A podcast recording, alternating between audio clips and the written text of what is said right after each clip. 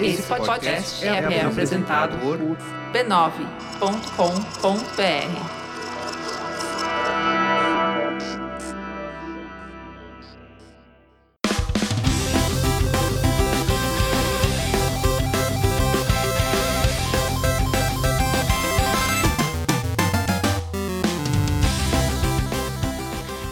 Ao vivo, Poco Pixel número 66, eu sou o Adriano Brandão, do meu lado tá o Danilo Silvestre, tudo bom? Tudo bom, beleza? Maravilha! Qual que é o tema de hoje, Danilo? O tema de hoje é quebrando a cabeça. Quebrar a cabeça é o que a gente tem feito nessa nossa maratona de gravações do Poco Pixel.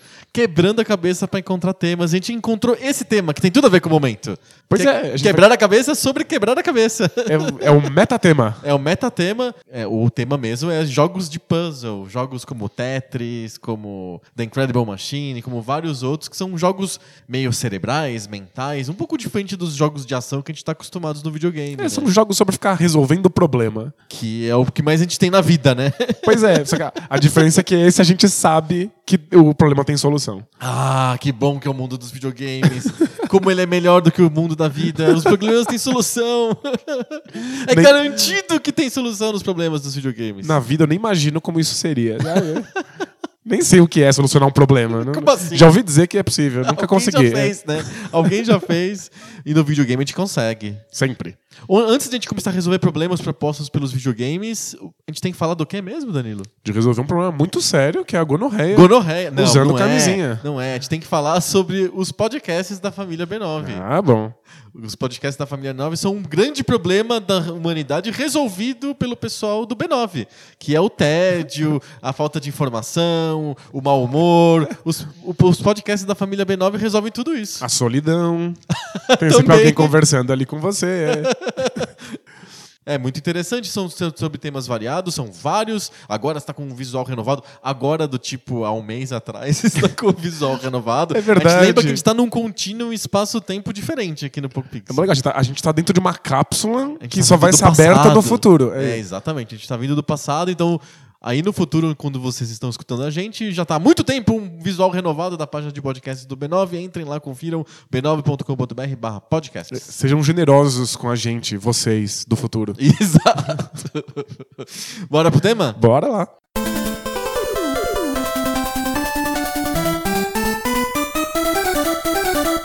Videogames em geral são um mundo onde a gente consegue fazer coisas impossíveis. Ser o Cristiano Ronaldo, ou um piloto de avião no meio do espaço sideral, ou um Stormtrooper, ou Mario, que tem um, encanador de bigode. Bom, isso dá pra ser na vida real, né? Mas você não pode usar assim tão livremente drogas alucinógenas é como verdade, Mario. É. exato, cogumelos alucinógenos e tal. Os puzzles são uma coisa mais pé no chão, né? Um- Foge um pouco desse mundo super fantasioso em que você tem superpoderes e vai pra coisas mais simples. Tipo, mexer quadradinhos. Você consegue mexer quadradinhos na vida real? É, Ou eles- será que eu tô pirando? Não, acho que em geral eles simulam problemas simples e são problemas tão abstratos que são problemas que você poderia fazer No papel. é, na, na mesa da sua casa, assim, com um, um monte de blocos de madeira ou Sim. cordinhas e preguinhos. Sim. A, a princípio, sim. Mas tem uma pegadinha, eu acho. Quando a gente transpo- transpõe o mundo de um puzzle, tipo um quebra-cabeça, por exemplo, ou um dominó, e manda ele pro videogame, tem que ter uma coisa a mais pra ser interessante. A história do Tetris, é, acho que é, ensina pra gente isso de uma maneira mágica. Como é que foi isso? O Tetris, ele é, ele- ele é um dominó. A gente não percebe, mas ele é um jogo de dominó. Perfeito. Só que ele é um jogo de dominó em que, em vez das peças terem dois, duas partes, seria o dominó, de duominó, né? Ele é uma. Ele é um. As peças têm quatro partes. Por isso que ele é um tetraminó. Acompanhou? Não, Dominó, opa. Tetraminó. Então você consegue ter mais oposições possíveis de quadradinhos do que simplesmente um do lado do outro. O dominó só pode ser um do lado do outro. É, só tem essa combinação de dois quadrados. Quatro quadrados você tem, você tem muito mais combinações. Isso dá o tetraminó. E, se- e as pessoas jogavam isso em, em pecinhas de plástico vendidas nas feiras da então União Soviética. Em Moscou, as pessoas compravam em feirinhas, em camelôs e coisas desse tipo, pecinhas de plástico de tetrasminós ou pentaminós. Os pentaminós eram especialmente populares. Que, curiosamente, a União Soviética tinha um mercado gigantesco interno desses pequenos quebra-cabeças e de brinquedinhos de madeira que você ficava solucionando sozinho. Exato. É, é cultural já deles isso. Sim. E aí, o Alexei Pajitnov, que é o cara que criou o Tetris, ele, ele comprou um desses pentaminós e ele pensou, vou transportar esse mesma, mesma mecânica pro computador. Como teste de programação, ele queria eh, exercitar a programação dele lá no Eletrônica, não sei das quantas, aqueles computadores soviéticos engraçados. De quatro cômodos. Exato, ele era do tamanho de um apartamento Exato. do Leblon. Algo assim.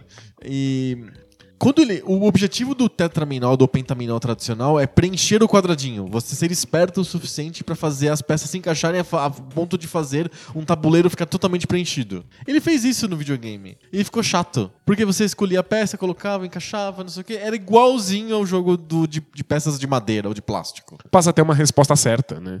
Você- Exato. Você decora como fazer e você vai lá e, resp- e- e responde sempre do mesmo jeito. Exato. Co- Foi quando ele teve uma ideia de fazer uma coisa que o jogo físico não podia fazer, que é um, ele escolher, alguém escolher uma força superior, escolher qual que é a peça que vai aparecer pra você no momento. A- Aleatoriedade perfeita. Exato. Que antes era um conjunto de peças, você pega a que acha que faz mais sentido e encaixa, né?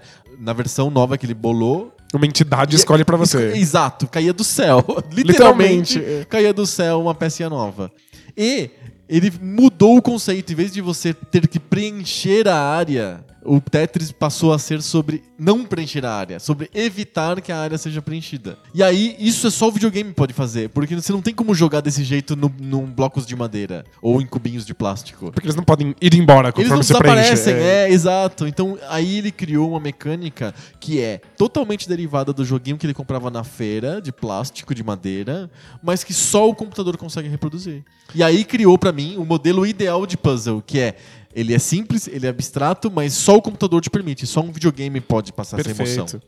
É que quando você tá falando de um, de um quebra-cabeça, de um puzzle na vida real, uma coisa que você pode fazer com plástico ou madeira, o jogo tá propondo novas regras. Sim. E são regras arbitrárias, do tipo, tente juntar todas essas peças pra fazer um quadrado perfeito. Exato. Mas também existe ali regras que são as regras do mundo real. Regras de física, regras É, não, do espaço, não- regras é, do você tempo. não ocupa dois cubos de madeira no mesmo lugar. Exato. Você tá preso nas regras do mundo, além das regras que você propõe pra aquela atividade. Exato. O videogame, eles É fora da regra do mundo. Ele joga na privada as regras do mundo. Quem se importa? Existem algumas regras do mundo que ele precisa cumprir para que ele exista, para que ele seja inteligível. Sim. Mas eh, várias regras podem ser mandadas pela janela. E aí você pode realmente mergulhar o jogador na dificuldade de, de, de resolver problemas numa regra completamente fora da regra da vida. Então, no Tetris tem lá uma física específica. As, pe- as peças vão caindo com uma certa velocidade, elas vão aumentando progressivamente, as colunas que você preenche vão desaparecendo. Nada disso aconteceria no mundo real. Sim. Eu não tenho como controlar isso. Como eu controlo a randomicidade das peças? Como eu controlo que velocidade, quanto tempo eu tenho pra colocar elas no lugar não tem certo? como. A gravidade já existe. Não, você não consegue controlar a velocidade de uma peça caindo, por Pois é. exemplo. E aí o, o Tetris acaba virando um jogo de destreza também. Mas ele é principalmente um jogo sobre solucionar problemas nessas novas regras que são É um- propostas. Exato, é um- ele é um enigma espacial geométrico, digamos assim. Exato. E eu acho que é o primeiro jogo de puzzle realmente bem sucedido, Tetris, né? Se a gente pensar o que tinha antes de Tetris em tipo puzzle, não tinha. Acho que o máximo que tinha, e a gente pode chamar isso de puzzle ou não, é o, o clássico jogo da cobrinha, sabe? O Nibbles. Em que você tem uma cobrinha que ela vai aumentando progressivamente e você não pode encostar a cabeça no rabo. É uma espécie de puzzle. É, ou Pac-Man. Será que Pac-Man é puzzle ou ela é um labirinto? É, a gente tá. A gente vai ter que caminhar durante esse episódio nessa linha tênue entre o que é a habilidade me- Motora. motora mecânica, e que inclusive exige que você tenha inteligência pra ver pra onde você pode ir em tempo real e Aham. reagir às coisas com velocidade. Sim. E o que, que é o puzzle de. que é uma, uma coisa es- es- estritamente mental que você precisa resolver na sua cabeça antes de colocar Vamos, prática. vamos fazer a taxonomia então agora. O puzzle tem que ser estritamente mental?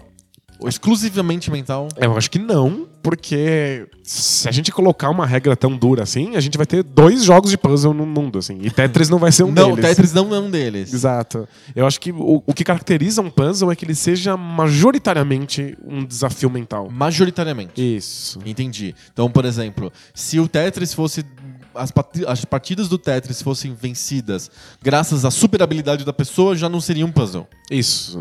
Ela tem- o cara tem que olhar pro formato geométrico que tá caindo na tela e pensar, e eu acho que eu consigo encaixar aqui, e eu tenho uma tática, uma estratégia que vai fazer a linha desaparecer, não sei o E aí eu- Isso é que faz um puzzle ser puzzle. Exato, e aí o dedo dele tem que se mexer rápido pra cumprir o plano que ele fez. Então ele não é um puzzle puro, podemos dizer assim. Aham. Mas ele tem mais elementos de puzzle do que de qualquer outra coisa. Sim. É que é difícil, quando a gente tá falando de gênero de jogos, A gente já teve um episódio só sobre isso. Pois é. A, maior parte dos jogos está misturando vários gêneros. Sim. E mesmo o puzzle, um, um puzzle clássico como o Tetris, ele tem elementos de velocidade, de reflexo, porque ele tá entrando num jogo, num, num Porque videogame. é videogame, né? É, os videogames em geral pedem isso de você. Uhum.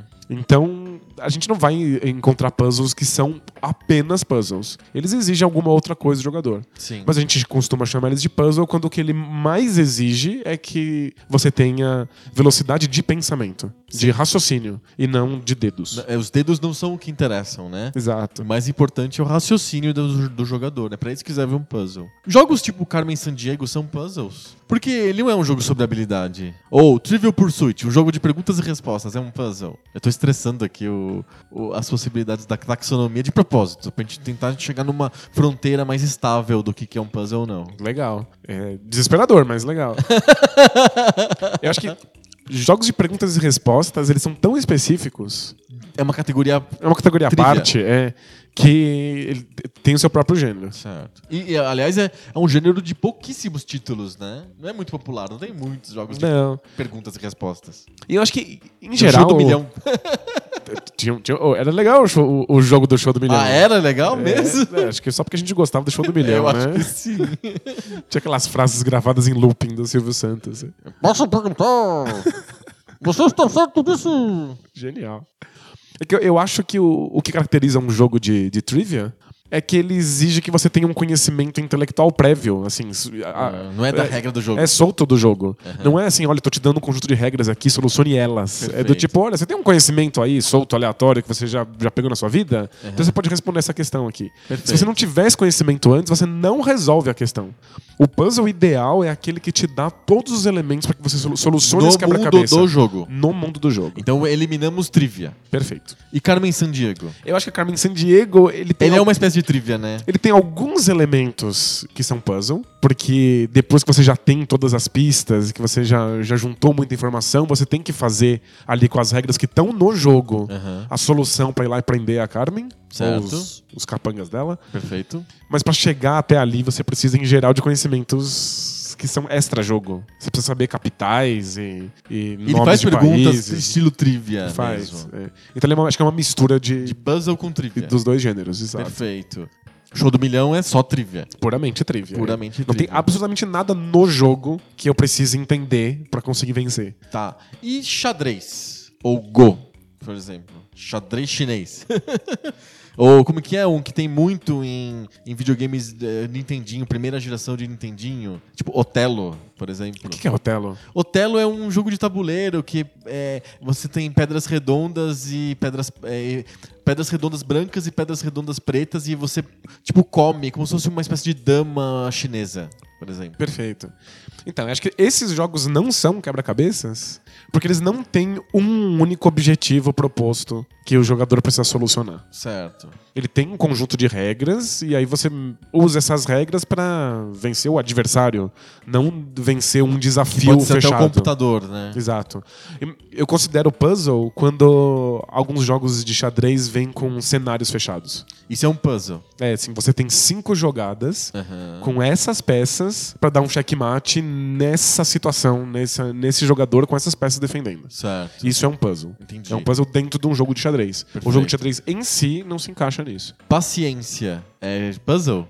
Tipo, solitaire. Então, é. Só que ele quebra pra mim uma das regras fundamentais do puzzle, depende do modo é de paciência, solução. que é ter uma solução. É, o Paciência Spider sempre tem uma solução, né? Tem vários tipos de paciência no jogo do Windows, por exemplo. Você vai lá e escolhe o modo. E se eu não me engano, paciência de estilo Spider sempre tem uma solução. Então, o paciência convencional, essa que todo mundo já jogou no Windows, se você saca uma carta de cada vez, pelo jeito sempre tem resposta. Aham. Sempre você consegue solucionar. Fechar. Se você saca três cartas de cada Aí vez, a aleatoriedade aí a aleatoriedade é muito grande, você sempre tem cartas que você nunca vai sacar e aí você não tem como resolver.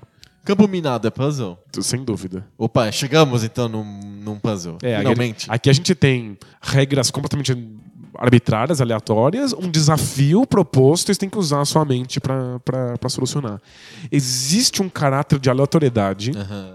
Que eu acho que os puzzles não devem ter. Porque ele distribui os, a- o- as minas aleatoriamente no campo. o fato de que ele distribui aleatoriamente Faz parte do modelo do puzzle. faz parte do modelo do puzzle e não, não, não faz com que o puzzle se- fique impossível de solucionar só porque ele mudou a ordem e o lugar em que ficam as minas. Certo. É como a, a ordem que caem as peças do Tetris não, não torna o Tetris impossível. Certo. O problema do, do campo minado é a sua primeira jogada.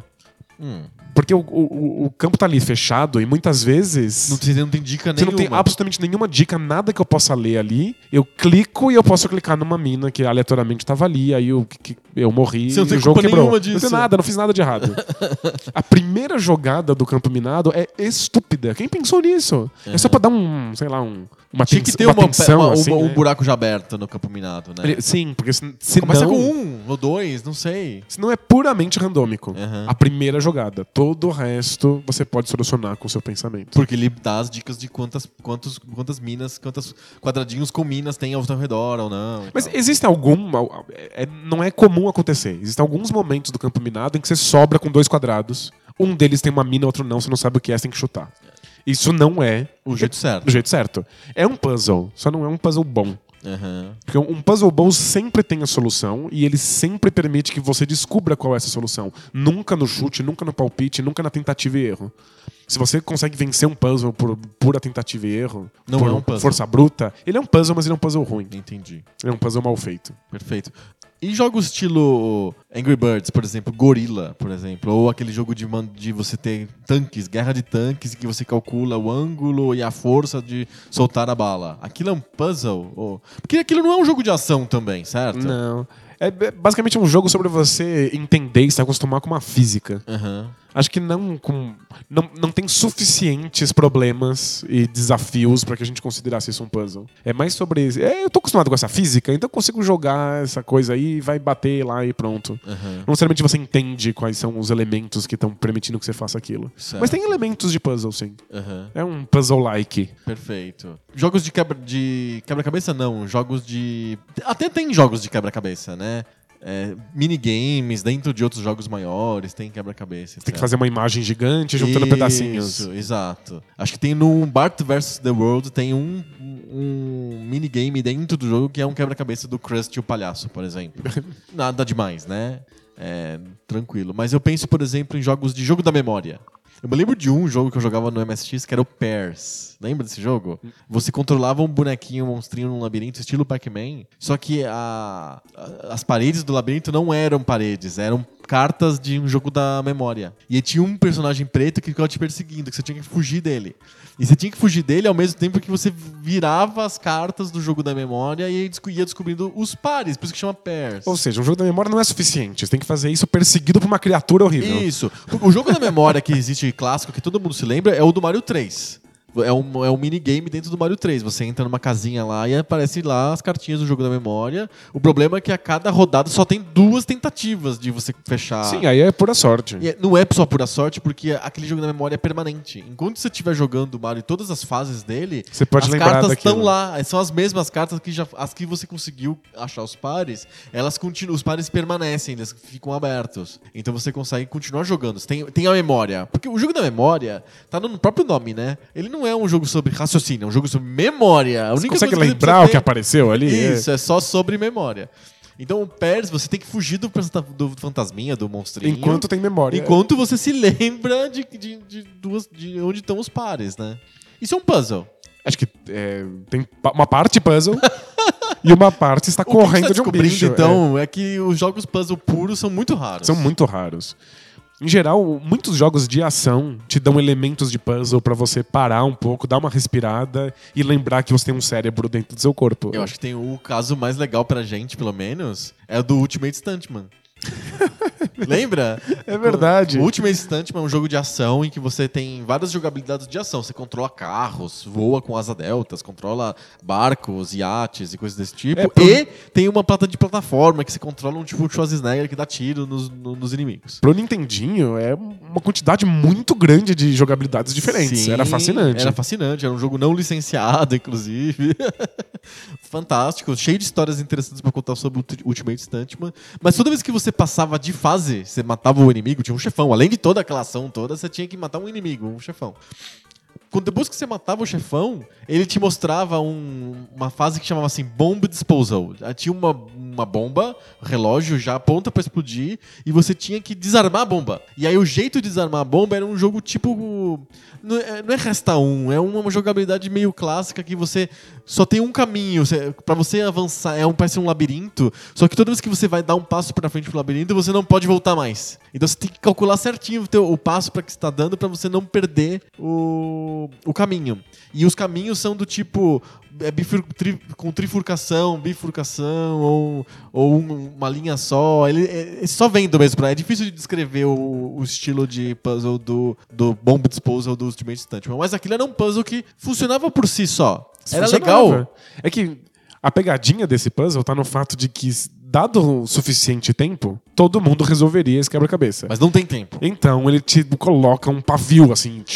Vai explodir a bomba. Vai, a bomba vai explodir, você tem tempo, você tem que, tem, que resolver isso com o seu intelecto, mas correndo, porque senão o negócio explode. Exato. Você tem que, pe- cria tem que uma pensar, certa mas tensão. pensar rápido. Exato. Mas é legal que tava lá entre várias jogabilidades. Eu Sim. acho que muitos jogos fazem isso. Tem, ah, você se lembra de algum outro exemplo, estilo Ultimate Stuntman? De ter, ou Mario, que tem jogabilidades desse tipo puzzle no meio de um jogo de ação, plataforma, coisa desse tipo? Eu acho que isso, isso se torna mais comum co- quando a gente começa a entrar nos adventures. Aham. Tem vários adventures e você tá lá explorando o mundo e vencendo inimigos, e aí de repente ele vai lá e para e você tem que resolver algum quebra-cabeça. Uhum. Que não exige um- uma aventura prévia. Exato. Por exemplo, Um quebra-cabeça que se você visse, se visse ele sozinho, ele já seria um jogo em si. Perfeito, porque uh, eu penso, por exemplo, no Indiana Jones and the Fate of Atlantis. Tem várias cenas que são parecem puzzles, né? São os puzzles de adventure, só que você não consegue resolver sem ter jogado o jogo. Por exemplo, ah, os tabletas lá com, é, com a o sol, a lua e a montanha. Você precisa ter le- lido os diários do Platão. Quer dizer, não é um puzzle. É,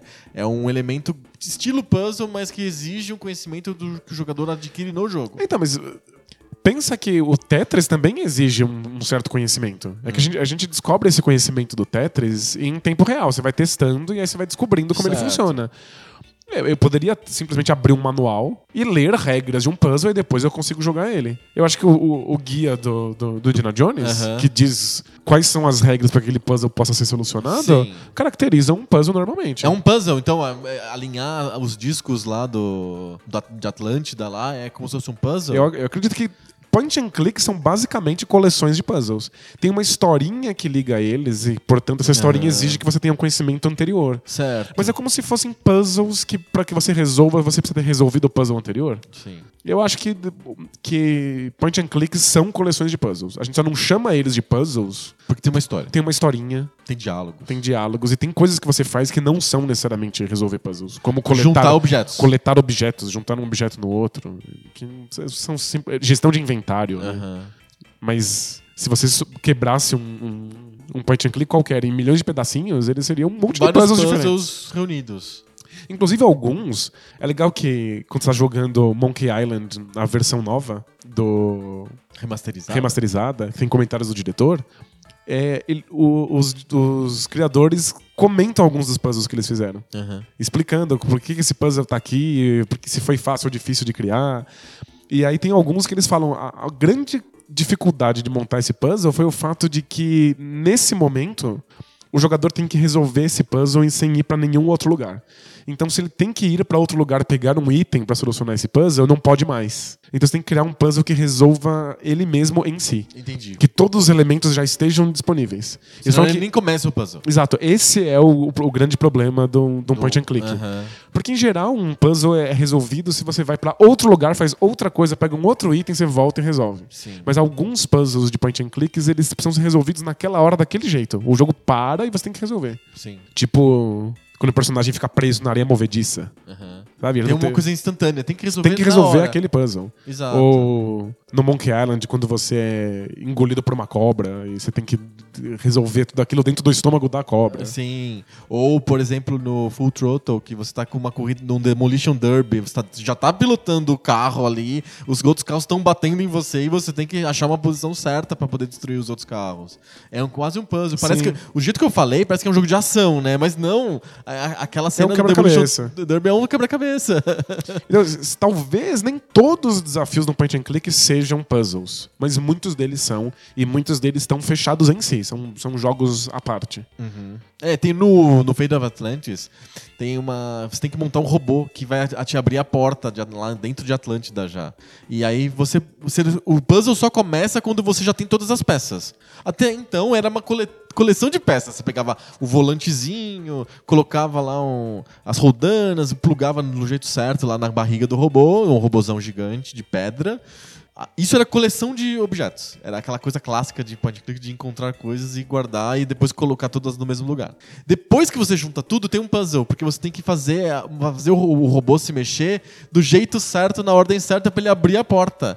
Então você meio que tem que aprender como controlar um robô de pedra com poucas coisas que você coloca ali, usando o Orichalcum como é, energia elétrica do robô. Legal. É muito bem bolado aquilo. É, o The Dig tem, tem coisas assim, né? Você junta pedaços e aí você coloca eles num painel e depois você tem que organizar essas peças numa ordem para que você faça um jogo de espelhos para que o laser passe de um lado pro outro e aí o painel volte a funcionar. Aham. Né? São, são puzzles à parte do jogo, né? Sim, é um mundo abstrato ali que você tem que ter uma certa noção de É. geralmente de geometria, lógica. Ele te diz que aquilo lá são cristais, tá passando eletricidade, mas poderia ser qualquer coisa. Aham. A maior parte dos, do- dos puzzles funciona de maneira 100% abstrata. Sim. Se eu conto que é alguma coisa, é legal, eu acho fofo.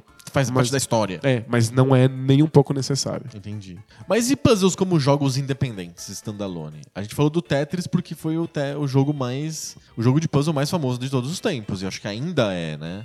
Ele gerou, eu me lembro que o Tetris gerou na época que ele foi lançado, não no PC ou nos Electrônica, não sei das quantas lá, mas quando ele foi lançado no Game Boy, E quando, foi, quando ele virou um fenômeno cultural. Ele virou um fenômeno cultural, ele, ele saiu dos videogames e realmente virou um fenômeno cultural. Ele criou um modelo de jogo mobile, digamos assim. Um jogo que você pode jogar na sua mão enquanto você tá na fila, ou, ou no avião, sei lá. Você Sem tem um dúvida. joguinho e tem que ser um joguinho diferente de Mario. É um jogo que tem que te entreter por 3 segundos, vai. Ele tem um prazo de duração bem curto, porque você só tem 3 segundos na fila do pão. E sabe? puzzles fazem isso porque eles não exigem histórias, jornadas. Eles eles não exigem sensações complexas que não sejam simplesmente eu tenho um desafio, resolva esse desafio. Exato. Então funciona na fila do pão. O Tetris funcionava muito bem na fila do Na pão. fila do banco. Ou do banco, no seu caso, por exemplo.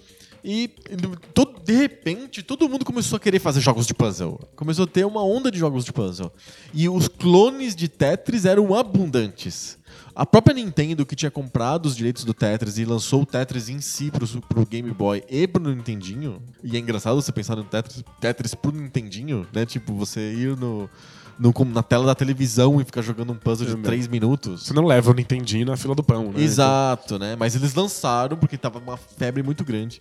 Eles começaram a fazer jogos parecidos. Por exemplo, Dr. Mario. Dr. Mario é uma espécie de Tetris um pouquinho diferente em que você controla o Mario como o médico e você tem que matar vírus ou bactérias ou coisas desse tipo com pílulas coloridas. É um puzzle de cores, você tem que encaixar uma pílula de uma cor numa pílula de outra cor, e ao invés de sumir colunas, você some as pílulas que se encaixaram. Esse né? mata os vírus, mata os, Os vírus, É, os vírus e as bactérias com as suas pílulas. As pílulas vão embora junto também. É bem legal, tipo, é, é- é a, é a mesma sacada do Tetris, mas tem uma outra dinâmica. É, a dinâmica é um pouquinho diferente, não é só sobre é, ficar sempre vazia a tela, você tem que ter um objetivo proposto que é matar os vírus e as bactérias. Lembra muito mais um puzzle tradicional. Exato. Menos um. um- o Tetris tem uma coisa de, de velocidade, de ação, que vai crescendo cada vez mais.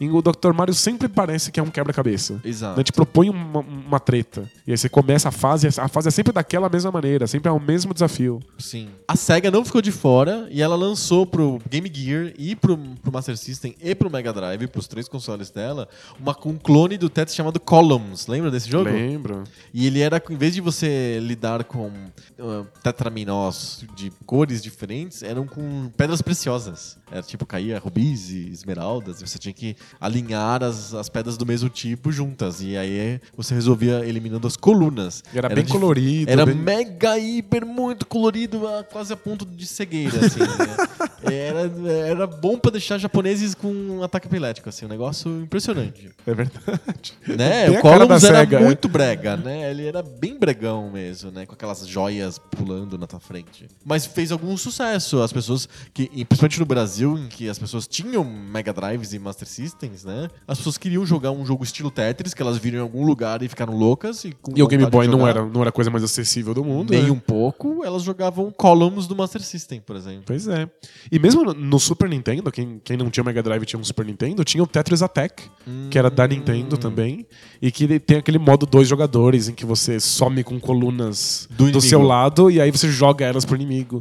E aí cria essa mecânica de take that, essa coisa de Aham. te lasquei, que é típica de um jogo de ação, né? Sim. Teve um jogo que, se eu não me engano, é da Atari, mas eu posso estar falando uma groselha, qualquer coisa a gente coloca no, no post. Chamado Clax, que era uma espécie de, de Tetris 3D, em que você via o, o- a tua perspectiva do fundo do poço mesmo, vendo aqueles blocões coloridos em 3D vindo se acumulando e você tendo que remanejar aquilo num ambiente tridimensional. É um E- Tetris e, refeito. e com, 3, com 3D era. É 3D isométrico, assim, sabe? É um- não é bem isométrico, era mais um isométrico bem forçado, ou com ponto de fuga. É, que- que- quer dizer, você vai vendo as coisas pequenininhas, cada vez mais pequenininhas, tipo Star Wars, assim, sabe? Sim. Só que com blocões caindo na tua cara, né? O Tetris Attack tinha um modo em que, ao invés de você ver a tela inteira do Tetris, a tela era um, um cilindro. Ela acabava nela mesma. E aí você tinha que ficar dando a volta nesse cilindro pra encaixar as peças, Ah. enquanto as peças estão caindo em lugares que você o não mesmo tá vendo modelo ainda. de É. Tetris sempre, mas que um- a geometria vai mudando. Eles vão criando em- em elementos geométricos diferentes pra dar um estilo diferente pro Exato. jogo. E pare- É um jogo. Parece. A sensação é muito diferente, só porque você tá gi- girando ao, ao redor da tela de jogo. Isso gerou, esse estilo de Tetris gerou o estilo de jogo que é o, o estilo Bejeweled, que é o Candy Crush hoje. Que é, você tem um labirinto, não é um labirinto, você tem um tabuleiro com, com já todas as peças já colocadas pra você e você tem que ficar remanejando aquilo de forma que forme duplas ou pares ou trios ou coisas desse tipo, de peças iguais pra você ir aos poucos realinhando tudo do jeito como o jogo te pede, né?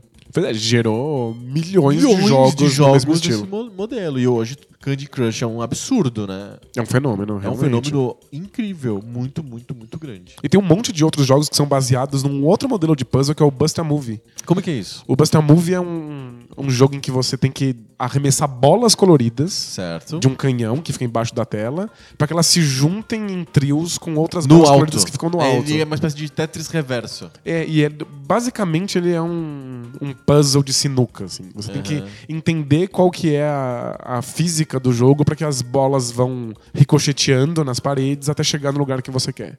Então tem algo de habilidade física, mas você tem que o tempo inteiro pensar em qual Se- é o ângulo que eu quero, qual, quais peças eu vou dar prioridade, Perfeito. quais eu não vou. E é, é como se fosse um arcanoide, mas com um puzzle misturado, né? Porque o arcanoide é só realmente você ser capaz de rebater um negócio rápido. Isso, o Busta Move, todos os bilhões de clones que o Busta Move gerou, a bola não, não tá viva. Ela fica com você, você escolhe pra onde você tá arremessando. Perfeito. Então você pode parar, pensar, analisar, medir com o dedo, trazer uma régua, trazer o seu vizinho engenheiro, sabe? Pode fazer o que você quiser. É, é um desafio mental mesmo. Perfeito. E eu acho que fico- os jogos de puzzle, por um tempo, por causa do Tetris ter feito tanto sucesso, ficou muito fechado no mundo do Tetris. Mundo de pecinhas que caem, pecinhas que estão paradas e você mexe nelas.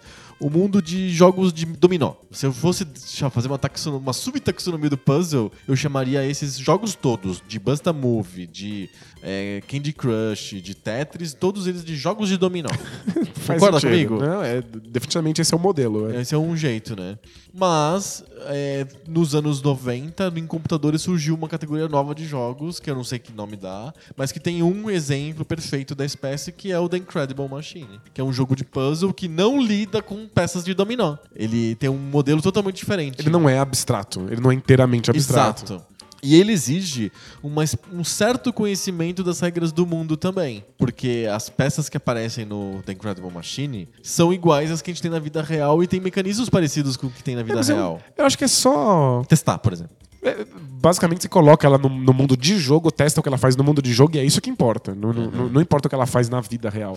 O, o fato de que ela parece um objeto da vida real é pra te ajudar a não ter que descobrir do zero qual é a função daquele objeto. Perfeito. Mas não exige nenhum conhecimento prévio. É, é, é, melhora. Se você lembrar que um ventilador gera vento. É mais, mais, mais prático, mas se Aham. fosse um bloco azul triangular, dava na mesma. Sim. Vamos, vamos resgatar qual que é o jeito do The Incredible Machine pra quem mora em Júpiter e não jogou Incredible Machine. Mas poderia ter jogado em Júpiter, porque as, Porque- regra- as regras são a parte, elas ignoram as regras de Júpiter. É verdade. A gravidade de Júpiter. Gravidade de Júpiter, por exemplo. O The Incredible Machine é um jogo pra você criar máquinas de Rube Goldberg, que são aquelas máquinas que você resolve coisas muito, muito, muito simples do jeito mais complicado possível. Por exemplo, eu quero acender a luz. Em vez de eu me levantar e apertar com o meu dedo o interruptor, não. Ou tacar um chinelo, é? É, exato. Eu não, eu preciso de fazer isso com cinco rodadas. Eu preciso fazer isso com uma bola de basquete, um rato que foge de uma. que corre em cima de uma esteira e que faz derrubar uma bola de ping-pong e cai numa balde que tem uma cordinha que faz cair um passarinho que vai lá e bica o interruptor, sabe? Tipo. É, é o vulgo abertura do Ratimbum. É o Ratimbum, exato. Quem já viu a abertura do Ratimbum sabe exatamente como que é uma, uma, uma máquina de Rube Goldberg. O Rube Goldberg era um cartunista americano que fazia tirinhas no- em jornais que eram ah, essas máquinas, tipo, máquina que escova o teu dente. Aí tinha assim uma mecanismo super complexo e no final ele mexia a escova pro lado do teu dente, sabe? Tipo, é cômico, é engraçado, né? Porque é tão simples. E é fascinante, é legal ver essa máquina funcionando. o encadeamento né, do sistema, né? O- uma coisa que gera é, causas e consequências encadeadas, né? O que é, é- é interessante. E é um fetiche muito comum ver máquinas funcionando. Aham. Ver grandes sistemas complexos funcionando de maneira azeitada. Você já viu aquele. Tem um Twitter que são GIFs de reproduções 3D de chaves entrando em, em fechaduras, mostrando como é que é por dentro. A, a, a- serrinha da, sé, da, da chave entrando e os pininhos de dentro da fechadura Mas se é maravilhoso. perfeitamente. E quando você faz isso num puzzle, quando tipo, é, é você- é sua responsabilidade que todos os elementos tenham se encaixado de maneira perfeita pra solucionar ele no final, é muito satisfatório. É muito satisfatório. Então, o The Incredible Machine te dava uma tela vazia, um objetivo proposto, por exemplo, acender três luzes ao mesmo tempo, a partir de sete objetos que ele te dava. E aí Isso. você tinha que dispor os objetos na tela e ligar o cenário pra você ver se aquilo funcionava, se aquele teu objetivo ia ser alcançado. E era bem legal. É, muita gente gostava de jogar no modo playground, assim. Que é, você junta com qualquer máquina e Faz faz, qualquer coisa. nova. E isso não é um puzzle. Isso é simplesmente você brincando de juntar elementos. É um sandbox, inclusive a gente errou! Errou! Ah, o significado de sandbox em um episódio que foi ao ar há milhões de anos atrás. E vários ouvintes reclamaram pra gente falando que não, sandbox não é sobre fazer xixi e cocô numa caixa de areia. Isso é, sandbox é sobre playground de criança, sabe o parquinho? Faz sentido. Então a criança pode brincar à vontade no ambiente seguro de areia. Mas não vamos deixar a verdade estragar uma ótima história. é muito mais legal que isso tem a ver com xixi. É, É, é, é mais legal. Eu sempre aprendi que era sobre fazer cocô à vontade. Então, tipo, tudo bem. é, faz, faz sentido, Faz- porque faz sentido. funciona, mesmo que não seja verdade. Exato. Verdade, quem quer verdade? Pra que serve a verdade? Mas muita gente usava o Incredible Machines pra fazer um sandbox. E simplesmente ficar brincando de, de elencar máquinas bizarras. Sim. Mas quando ele tem um desafio proposto e uma limitação, tipo, você tem cinco máquinas, tem uma resposta certa pra isso, e basta que o teste pense pra descobrir qual é a resposta, então a gente tá falando de um puzzle. Perfeito. Ele poderia ser abstrato, mas ele escolheu não ser, o que deixa tudo mais divertido, gostoso, fácil de aprender. Mas ele é puzzle e ele é, em, em essência, totalmente abstrato. Todo mundo gostava muito de Tetris. Eu gostava muito de Tetris, mas eu amava especialmente o The Incredible Machine. É um jogo que eu joguei muito e que eu gostava demais. Acho que por não ser abstrato, né? Acho que por não ser abstrato e porque é um jogo parado. Você não tem aquela correria do Tetris, de peças caindo e você tendo que resolver aquilo em tempo real. Não, ele te dava um cenário parado, um objetivo, e você ficava lá, testando hipóteses. É, parecia um jogo de descoberta científica, quase, sabe? Sim. Você tem uma, uma hipótese, aí você fala, ah, acho que eu vou testar isso aqui. Aí você vê se funciona. Não, eu, eu- eu adoro o ritmo também. Eu, eu não ligo pra, pra, pra ele não ser abstrato. Aham. Eu gosto muito de puzzles abstratos, mas é, o, o ritmo dele, o fato de que ele. Não tem ninguém me apressando. É, nem, nem nada, zero. Não é o, o não Ultimate. Stuntman, né? Não É. tem um pavio queimando na minha, na minha bunda, né? Você simplesmente vai lá, pensa o quanto precisar. Talvez esse é um motivo pelo qual eu ame tanto point and clicks. Ele simplesmente. O, o, o jogo para e espera, até espera. eu ter uma ideia. E eu adorava. Eu sei, a gente já falou bastante de Dig, e eu Sim. sei qual- quais são os seus problemas com o jogo. Mas eu adorava ir pra escola e, e ignorar as aulas que estavam acontecendo, ficar no meu caderno. Ignorar completamente. completamente aquele mundo idiota e ficar no mundo do The Dig, no meu caderno, pensando quais coisas eu posso testar quando chegar em casa. Aham. Pensando, eu, eu conheço as regras desse jogo, o que mais eu posso fazer pra aquilo funcionar? Veja que mundo fascinante é esse, em que você tinha que fazer isso num caderno e esperar chegar em casa. Hoje as pessoas levam o tablet na escola e fazem na frente do professor. É, não, aí os os professores não deixam que isso aconteça, mas seria possível fazer, né? Se você pegasse um aluno teu jogando The Dig em sala de aula, o que você faria? Então, eu, eu já vi coisas parecidas, assim. Já Aham. teve aluno jogando DS e PSP. E a minha resposta padrão é: eu não tenho como competir com isso aí. Isso, aqui é muito melhor. Isso aí é obviamente muito mais legal do que eu. Então, pra eu ter alguma chance de você me escute, você veio pra cá pra isso, eu vou ter que tirar esse PSP da sua mão. Seu autoritário. É, é- é- é uma questão de que eu não tenho como competir. Sim, Aquilo mas se é muito mais divertido. É, acho que dedica eu deixo, né? Só jogando jogo de ação, não, mas The Dig eu The, deixo. The Dig, tudo bem. The Dig faz sentido. Até paro a aula e fico falando sobre The Dig. Eu dou dicas, é. Porque eu lembro de quase todos os, os quebra-cabeças. Porque eu levei tanto tempo pra solucionar. Tem, essa é uma coisa muito importante do puzzle. Ele, no mundo ideal, assim, no puzzle ideal, ele é muito complexo. Ele é difícil. Mas ele nunca exige algo que você não possa dar. Aham, E quando você consegue a solução disso, o prazer é muito grande. sim. Você realmente sente que não foi o seu dedo que ficou rápido. Não foi o seu personagem que conseguiu vencer aquilo. Porque meu, meu personagem ganhou ponto de experiência, ele conseguiu uma magia muito poderosa, aí essa magia muito poderosa foi lá e venceu o, o vilão. O personagem evolui. O personagem evoluiu, eu não tenho nada a ver com isso. No puzzle, não. Quem evolui é você. Você consegue, você sacou aquilo. Então, essa sensação da sacada, você quase sente aquela lâmpada acendendo na sua cabeça. né?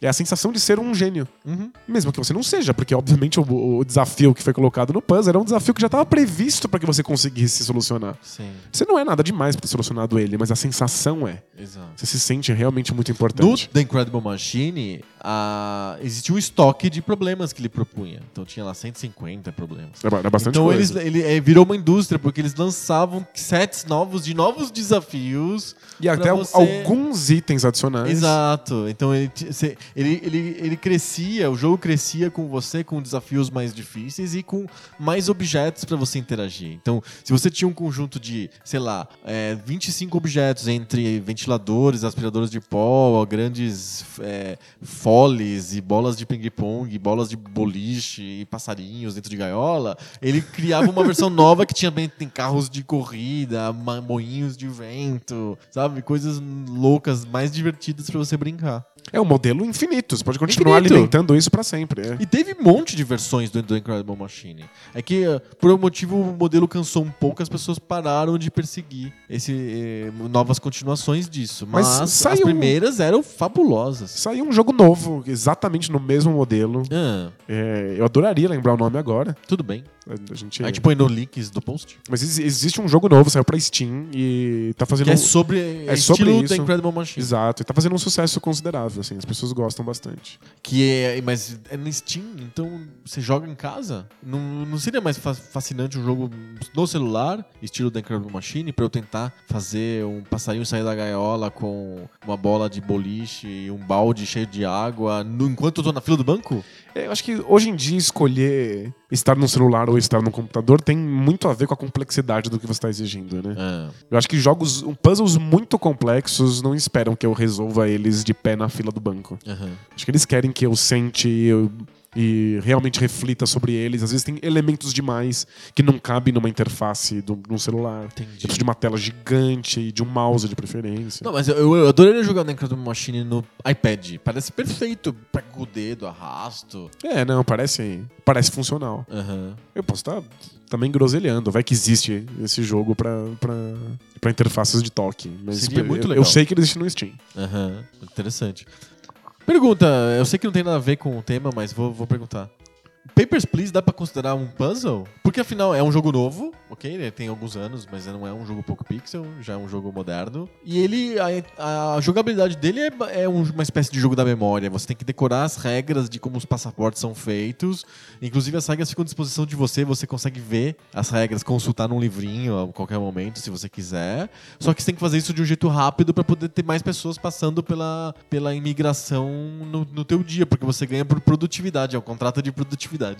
Então, sabe o que eu acho que soluciona essa questão do, do Papers, Please? Ah, O fato de que você tem um modo história, certo. em que você fica envolvido com os personagens, fica preocupado com as tramas e as conspirações, enquanto você vai lá resolvendo essas Perfeito. questões de burocracia. Mas se você Mas- quiser, você pode jogar o modo Tem- arcade, Tem, vai. um modo arcade que você simplesmente aperta o botão, ele te joga esses quebra-cabeças, ele te dá as regras do mundo e você tem que olhar as regras do mundo no manualzinho e solucionar os problemas de acordo com essas regras. Puzzle completo, 100%. É total puzzle, né? Total. O Papers, Please é um jogo de puzzle. E o ponto é que os novos desenvolvedores conseguem fazer com que o puzzle seja a porta de entrada para alguma coisa não abstrata.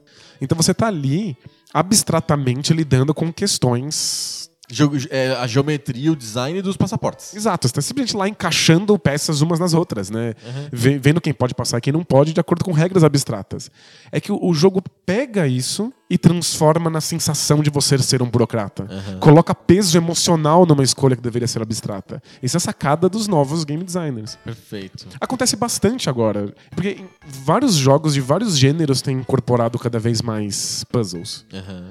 E eu acho que a maior parte deles bebe numa fonte que eu não sei o que, se você acha que é puzzle ou não, Hum. mas que é o Lost Vikings. Ah, é, é, é, é um, é um puzzle de ação, o Lost Vikings, eu acho. É um jogo que fez muito, muito, muito sucesso. E ele também tem um, ele tem um irmãozinho, vai, mais ou menos, que é o Lemmings.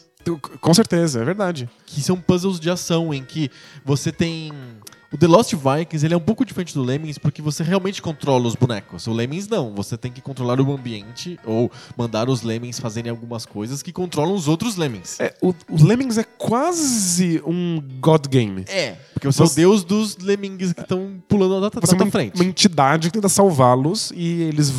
Cada desafio que, que eles têm que superar é em si um quebra-cabeça que você tem a possibilidade de resolver. e às vezes você tem não o sabe. número, tem lá o quebra-cabeça número 14. Isso, na verdade, é uma coleção de desafios. Exato. Lemmings, inclusive, existe pra celular e tal. Tem milhões de versões novas. E o, o The Lost Vikings não. Ele não é, não tem esse aspecto God Game. Você controla realmente os vikings. Só que pra você fazer as coisas, você precisa de saber qual viking usar, em que ordem, o que, que cada um vai fazer. É, é, tem um aspecto de realmente de quebra-cabeça. É, você bate o olho, ele parece simplesmente uma plataforma. Aham. Mas ele exige que você solucione quebra-cabeças com aquelas regras. Então ele é mais puzzle do que ação? Mais puzzle do que plataforma? Ou será que ele é tá um em medidas iguais? plataforma. Eu acho que ele é, ele é mistura em doses iguais o puzzle com plataforma. Porque alguns jogos que são de ação, por exemplo, totalmente de ação, tem elementos de puzzle quando eles te interrompem pra você não não para você resolver um quebra-cabeça estilo Ultimate Stuntman, mas por exemplo, você tem que usar o cachorro do Mega Man pra poder pular num precipício. É- é- é- esse Isso é um elemento, elemento de puzzle. de puzzle que você precisa de dominar aquilo pra você passar um jogo que é totalmente de ação. O, no- no- ninguém interrompe você no Double Dragon pedindo pra que você mude de personagem pra fazer alguma coisa. Mas no Mega Man, sim. Então tem um elementozinho de ação, de puzzle dentro do jogo de ação.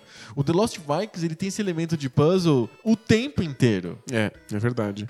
Então, eu acho que é, é nessa fonte que bebem os novos desenvolvedores indie em jogos como Limbo, Fez, Braid. Perfeito. O Fez é um puzzle. Total. É, é que existem partes de plataforma, né? Você tá pulando de um lado pro outro, e você tem alguns inimigos que você tem que, que esquivar, mas você tá o tempo inteiro solucionando um quebra-cabeça complexo. O próprio Limbo, que eu confesso que é um jogo do qual eu não gosto, mas fez um sucesso muito grande, E tem uma versão, um jogo novo que é muito igual ao Limbo que é, o, agora. que é o Inside, que é dos mesmos criadores, né? Dos mesmos desenvolvedores. Que eu também joguei e, com uma raríssima exceção, também não gosto do jogo. Com exceção de um grande momento. Aham. Mas não vou dar spoilers. Sem spoilers. É baita spoiler. É, esse- o, o Limbo é um jogo em que você tá o tempo inteiro lidando com desafios físicos. E que, à primeira vista, parece que você vai ter que resolver eles com a precisão dos seus dedos. Sim. Mas você sempre tem que resolver algum quebra-cabeça bizarro, de certa maneira abstrato, pra conseguir passar por aquilo que senão te mata. E E aí o jogo te mata e você começa o quebra-cabeça de novo. E aí você morre e você começa o quebra-cabeça de novo. Na prática, a morte não é uma morte. Ela é simplesmente um, um mecanismo. É uma passagem para o outro plano. Não era o que eu tinha em mente. O Limbo é como se fosse um- uma maquininha, assim, um, um jogo de tabuleiro de madeira, Uhum. em que toda vez que você falha, o jogo simplesmente reinicia os mecanismos. Perfeito. É, eu tô lembrando, eu acho que a gente pode dizer que os jogos de puzzle, estilo The Incredible Machine, por exemplo, ou Lemmings, ou The Lost Vikings, que tinha desafios bem fechados e, e com, com- com- que eles são contados. É o desafio 18, o desafio 25, e você sabe qual que, quantos que você conseguiu fechar e quantos que você não conseguiu fechar. E às vezes os jogos mais modernos vão te dando qual a nota que você teve no desafio, se você foi bem ou foi mal. Se você foi etc. rápido, se você foi mais lento, É. se você usou mais elementos ou menos ou menos elementos. elementos, etc., acabaram sendo absorvidos por jogos de ação, por exemplo, ou mais modernos. Por exemplo, Super Meat Boy. O Super Meat Boy é um jogo de ação que tem, não tem muitos elementos de puzzle. Tem um pouco, porque você tem que saber pra que lado que você vai, como que você vai pular, etc. Mas ele é basicamente um jogo de ação, plataforma. Só que ele, ele se propõe como um jogo que tem uma pegada puzzle porque ele tem fases fechadas, ele te dá uma nota toda vez que você termina a fase, você fala, você foi bem, foi mal, não sei o que, você pode tentar de novo, ser melhor. Você vê como que você, você compara a sua jogada com uma jogada sua anterior. É que ele exige que você seja muito bom nos dedos. Exato. Mas você precisa primeiro planejar um curso de ação, conhecendo perfeitamente a, a física daquele jogo, senão você não consegue. Sim. Mas essa pegada de. O desafio número 18 é igual do Lemmings, por exemplo. É, total. É muito parecido com o Lemmings. O Limbo, as pessoas gostam porque parece ter uma história. Tem um esse- visual bonito. Um visual bonito, e você tá morrendo o tempo inteiro. Mas no fundo, ele tá te dando desafio 1, 2, 4, 48, 56. Exato. E todos esses desafios são contidos em si mesmos. Sim. O Braid é um grande quebra-cabeça que, inclusive, nunca te mata. Porque o Braid já começa com a premissa de que se você comete um erro, você pode voltar e Rebobina. começar de novo. Exato. Então você tá o tempo inteiro resolvendo quebra-cabeças. E a graça é que ele sempre, a cada fase, te coloca um novo elemento, uma nova regra nesse, nesse quebra-cabeça. E aí os quebra-cabeças que você estava muito acostumado a resolver, que você agora já tira de letra, se tornam completamente diferentes porque tem uma regra adicional. Que é um puzzle, isso é um jeito de. Puzzles são assim. Em geral, no The Incredible Machine, por exemplo, quando você vai avançando no mundo lá, nos desafios, ele vai te colocando coisas, elementos novos. Agora tem uma tomada que você só pode acender uma vez, você não pode acender duas, por exemplo. É porque o puzzle tem essa questão de que se você sabe a solução, ele é sempre resolvido automaticamente. Sim. Então, ele- quando você tá confortável, o jogo precisa te dar um elemento novo. Perfeito. Se você é muito bom em jogos de tiro e você vai lá consegue sobreviver naquele monte de tiro, eu posso continuar te dando isso infinitamente, vai continuar sendo difícil. Sabe, por mais acostumado e bom que você esteja, você pode errar, você pode falhar. Por um segundo você olhou pro lado errado, vem um tiro e te explode. Um puzzle não, se você é bom, você sempre resolve. E só que a sacada de- de- dos jogos novos como o Braid é tornar isso não abstrato. Então, um jogo como o Braid, quando ele coloca um elemento novo pra você, um- uma regra nova pra você solucionar um puzzle, essa regra em geral está associado a alguma sensação ou algum acontecimento na história do personagem. Então tem um uma das regras novas que você ganha durante o jogo, um dos elementos de quebra-cabeça, é que você ganha um anel que faz as coisas acontecerem bem devagar quando estão perto desse anel. E quanto mais longe, mais rápidas elas acontecem. E aí ele associa esse anel com o peso de você se sentir casado. Com quão difícil é você ter um, um anel no seu dedo que faz com que as pessoas se afastem de você e que elas, elas só conseguem se aproximar de você mais lentamente. Então é, é dar significado pro abstrato. Sim. Mas no fundo, esses jogos são puzzles abstratos camuflados de jogos de ação. Perfeito. Isso dá pra dizer que é um legado dos puzzles, né? Sim, eles foram ou absorvidos por esses, esses jogos modernos que tiram toda a abstração e, e colocam alguns elementos de ação, ou então eles migraram para puzzles bem, bem simples, puros, abstratos, em celulares, enquanto está na fila do pão. Sim. Hoje, como que. Perfeito. Temos é, legado dos puzzles nos jogos de ação. A gente falou sobre isso, foi, é uma sacada muito legal. Mas temos os puzzles puros mesmo ainda funcionando. Hoje no celular, por exemplo. É um ambiente cheio de jogos de puzzle. A gente falou de Angry Birds. Angry Birds é puzzle, né? Acho que é, é um puzzle baseado em física, mas acho mas que. é um puzzle. É, tem, acho que tem muitos elementos de puzzle, pelo menos. Se, se ele não for puramente um. É, eu acho que é, acho que é um puzzle. Eu vou dizer que é um puzzle puro, vai. Cut the Rope é um puzzle puro que lembra verdade. muito The Incredible Machine, por exemplo. De fato. né? voltando pros jogos tipo Dominó, Candy Crush, Bejeweled, são jogos, obviamente, jogos puzzle. Então o puzzle ficou também, é um gênero que não morre, porque as jogabilidades rápidas exigem que os puzzles estejam lá disponíveis pra gente jogar. É, Mas talvez a gente não jogue mais Tetris, mas a gente jogue outros jogos que são jogos de- com, com a mesma pegada. Acho que os puzzles têm essa vantagem de que eles são acessíveis para jogadores que não são habilidosos. Jogadores que não têm muito costume com controles ou com interfaces de jogo. Então, quando você tá no metrô e vê as senhorinhas jogando coisas no celular, porque elas jogam, em geral são puzzles bem abstratos. Sim. Porque esses são, definitivamente, são puzzles, acessíveis. Não precisa ter nenhum conhecimento prévio. Eu não preciso conhecer a história dos videogames. Porque a gente tem que admitir isso. A maior parte dos jogos que a gente tem contato exige um conhecimento histórico. Você tem que saber posicionar ele na história dos videogames, inclusive para entender algumas das mecânicas. Sim. Agora você tem que saber, ah, caramba, isso deve ser parecido com Gears of War, então acho que eu vou esconder atrás daquela caixa. Senão você não pensa nisso e você acaba morrendo. Os puzzles são sempre fechados em si mesmos. Então eu apresento um puzzle pra qualquer um de qualquer idade, ele aprende aquelas regras e ele joga. Perfeito. História zero. Engraçado, é, é um jogo que existe num vácuo, né? O puzzle não exige Ele absolutamente é- nada exato, pra além ele é- dele. É porque ele é jogabilidade pura, né? Ele, ele- dá pra dizer que é jogabilidade? Talvez seja uma. Vamos usar o termo que você mesmo cunhou. Talvez ele seja mais sobre joguidade. E tenha pouca jogabilidade, né? Tem um pouco, porque o Viking tem que andar certo, porque que o Lemming. Ele tem que realmente parar quando você bota o Lemming que segura os Lemmings. Tem uma questão técnica funcionando, uma mecânica que tem que fluir de um jeito decente. Mas é mais sobre o mecanismo que faz o jogo ser jogo. Sobre o desafio que ele te coloca, o quanto divertido aquilo é. É mais sobre isso do que sobre fu- funcionar bem um, um reflexo, a resposta do jogo tem que ser mais rápida. Não, é menos sobre isso. E mais sobre o desafio ser interessante. É, acho que é, é muito sobre você. O prazer de entender regras e Aham. de solucionar problemas dentro dessas regras. Perfeito. Então é uma coisa realmente muito abstrata. A gente joga puzzles no- no- nos videogames e nos celulares porque é mais prático. Porque eles já estão prontos, eles não limitam as regras do mundo. E porque eles trazem coisas novas que um jogo de cartolina ou de plástico não, não traria. É, mas a sensação, tipo, a base da coisa poderia estar presente em quebra-cabeças de qualquer espécie, não eletrônicos. Pode ser de madeira, pode ser de papelão, pode ser de plástico, pode ser inclusive na sua mente. Pode ser você tentando somar números, você só pode somar sete números e aí eles têm que dar 14, mas você só pode usar números ímpares. Aham, Sabe? Isso é um puzzle, você pode fazer mentalmente, sentado na sua cadeira de olho fechado sim. é muito mais sobre uma abstração, né, de uma joguidade do que é sobre mecânicas e velocidade, estruturas, etc. Sim. Muito bom, é um gênero importante, então, no final das contas. Ele é, re- ele é relegado a um segundo plano, terceiro plano, mas um jogo um gênero importante que tá presente em todos os jogos, se for pensar bem. E talvez ele seja o gênero que define o que é um jogo. Talvez se eu tivesse que explicar pra um alienígena, eu daria Tetris. É, porque. Sabe? O que é um jogo? Olha, Isso é jogo, aqui- isso aqui é um jogo. E é um, é um jogo que não. Ele não abre a possibilidade de você se perguntar por quê. Você nunca olha pra um teto e fala assim, mas por que tá caindo uma peça? Sim. Por que eu preciso encaixar ela aqui? Enquanto outros jogos, talvez você possa questionar suas motivações. Sim.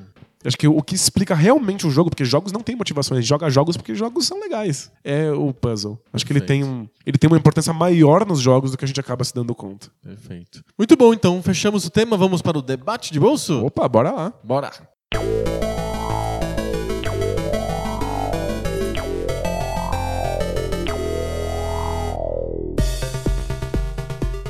Debate de bolso, aquela sessão em que a gente para de resolver quebra-cabeças e res- tenta resolver os problemas do mundo. Que são, né? Um quebra-cabeças muito bizarros. Exato, exatamente. Toda semana um de nós propõe um tema diferente que não é sobre videogame um pro outro. Essa semana sou eu. O que você manda? Bom, a gente tem um problema no debate de bolsa porque ele costuma ser razoavelmente ligado aos acontecimentos do noticiário. Só que a gente tá no passado. É, então, né? qualquer coisa que eu proponha ligada ao noticiário agora Vai vai, ficar parecer muito anacrônico. Exato. Tipo, eu poderia, por exemplo, perguntar pra você o que você acha que vai acontecer na eleição de prefeito. Só que, tipo, quando for pro ar, já foi a eleição de prefeito. então, tipo, vai ser muito estranho você fazer prognósticos depois do acontecido. É, tu não vai poder apontar pra mim e rir porque eu errei. É, exato, por exemplo. Mas eu queria falar sobre, de alguma maneira, sobre política, mas eu vou trazer uma coisa mais atemporal. E sobre a eleição de prefeito. E eu queria que você falasse pra gente, pra mim e pra todo mundo que tá escutando a gente agora, pras s- três pessoas que escutam a gente depois que a gente para de falar sobre videogame, espero, não sei. Eu vou, eu vou ficar com essas três. Vai. Porque eu, eu, eu- eu prefiro acreditar que Fica são menos três. tímido. É, porque senão eu tenho que imaginar mais gente apontando pra mim dando risada, porque eu vou errar o prognóstico. Não quero prognóstico, eu quero que você fale pra gente o que você acha que é o papel do prefeito. Pra que serve o prefeito? Porque eu confesso que eu tenho visto muito na campanha eleitoral é, as declarações dos candidatos, dos candidatos a vereador, inclusive se você quiser falar sobre a vereança também, sinta-se à vontade.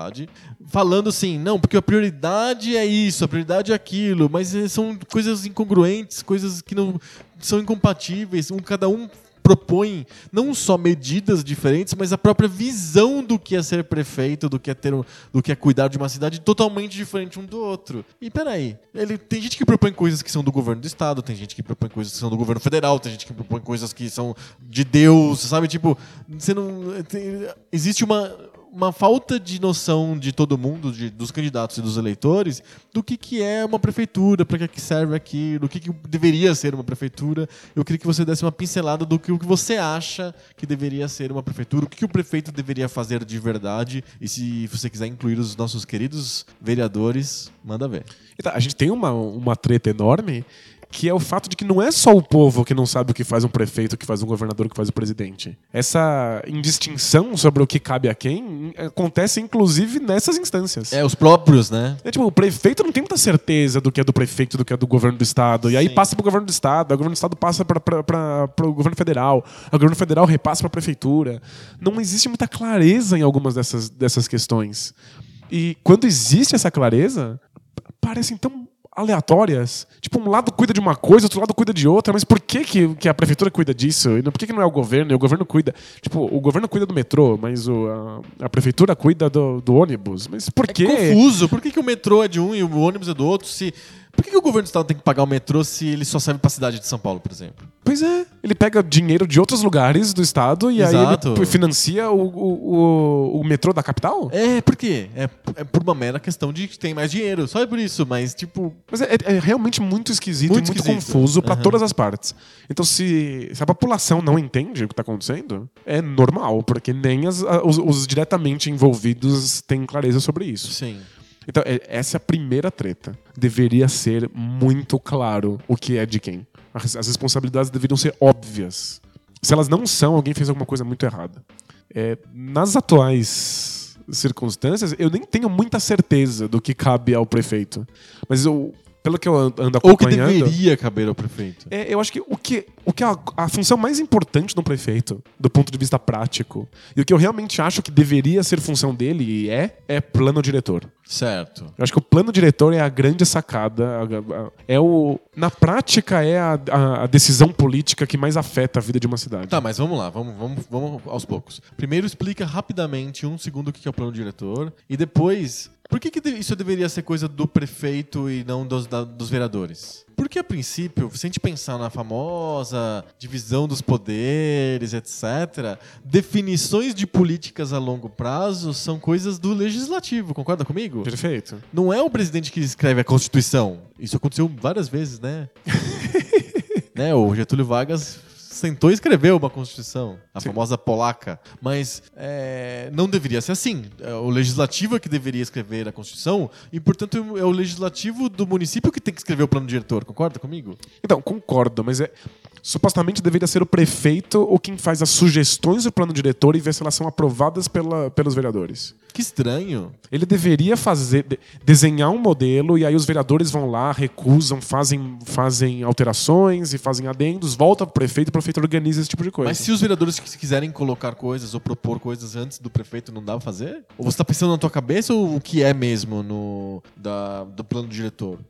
Ou você acha que deveria ser um prefeito fazer isso? Mas é, é, acho que no modelo atual é o prefeito É quem o faz prefeito. isso. É o prefeito e, é- e uma equipe de especialistas de, de vários cargos públicos que Aham. desenham o plano diretor e ele vai para a Câmara dos Vereadores para que ela seja alterada, aprovada ou anulada. E aí depois volta para os especialistas e para o prefeito e eles organizam isso. Entendi. No fundo é isso, o, o plano diretor é quem determina a médio e longo prazo, como é que vai ser a organização da cidade. Quais são as prioridades da, da cidade, Perfeito. quais são as regras de crescimento dela, é, como é que é a gestão das, das zonas e do comércio, da indústria.